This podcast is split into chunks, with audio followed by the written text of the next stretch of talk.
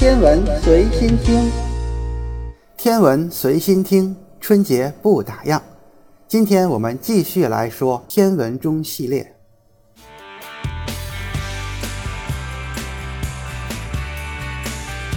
天上和地下两条路线，最后是谁胜出呢？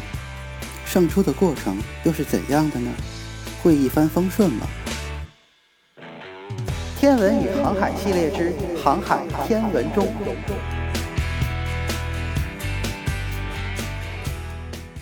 第六部分，路线之争。我们先来揭晓上次的答案吧。两条路线之争，最后谁胜出了呢？人类造的这个钟表赢了，哈里森赢了。在哈里森制造航海钟的过程当中，当时的天文学家马斯基林。扮演了一个魔鬼的角色，这个人可不是普通的凡人，他是英国第五任格林尼治天文台的台长。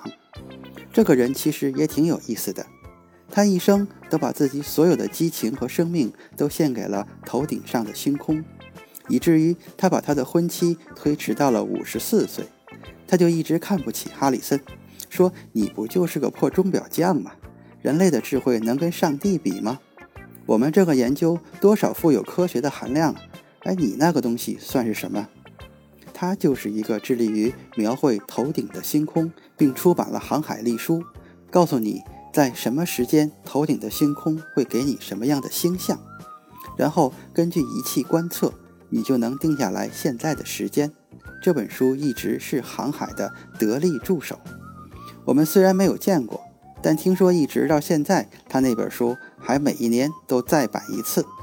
当然，马斯基林作为竞争者吧，一方面因为知识的优越感，他看不起这木匠；另外一方面也有奖金在作祟的作用，所以他经常会给哈里森捣一点小乱。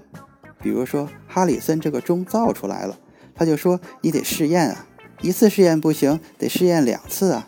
这次实验不靠谱，再来一次。”然后他又会欺负人家哈里森，比如说要求哈里森把钟表上交，把图纸也上交。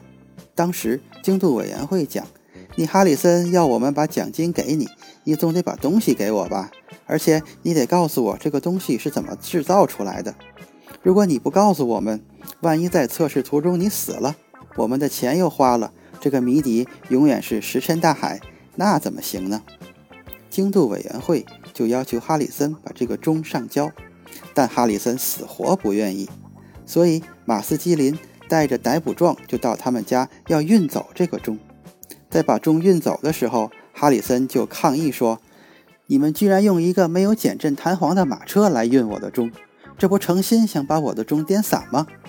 据说在哈里森搬运这个钟的时候，工人在门口不小心把这个钟掉地下了。这把哈里森都心疼的不知道怎么形容了。这就是马斯基林迫害哈里森的最大的罪状。马斯基林从来没有篡改过哈里森的试验记录和测试数据，也从来没有对哈里森进行过人身上的打击报复，只有不小心把他的钟摔地下一回，这就成为马斯基林最大的罪状。所以，一个好的创新环境一定是这样。不管竞争多么激烈，不管每个人都揣着什么样的心态，在制止别人创新的时候，这些魔鬼是有节制的。而且，不管这个木匠干的那个事有多么的不靠谱，讲的理论靠不靠谱，当时的整个英国还是以非常严肃的态度对待这种边缘性的创新。精度局一直在想法拖延发放奖金，这其中当然有马斯基林的作用。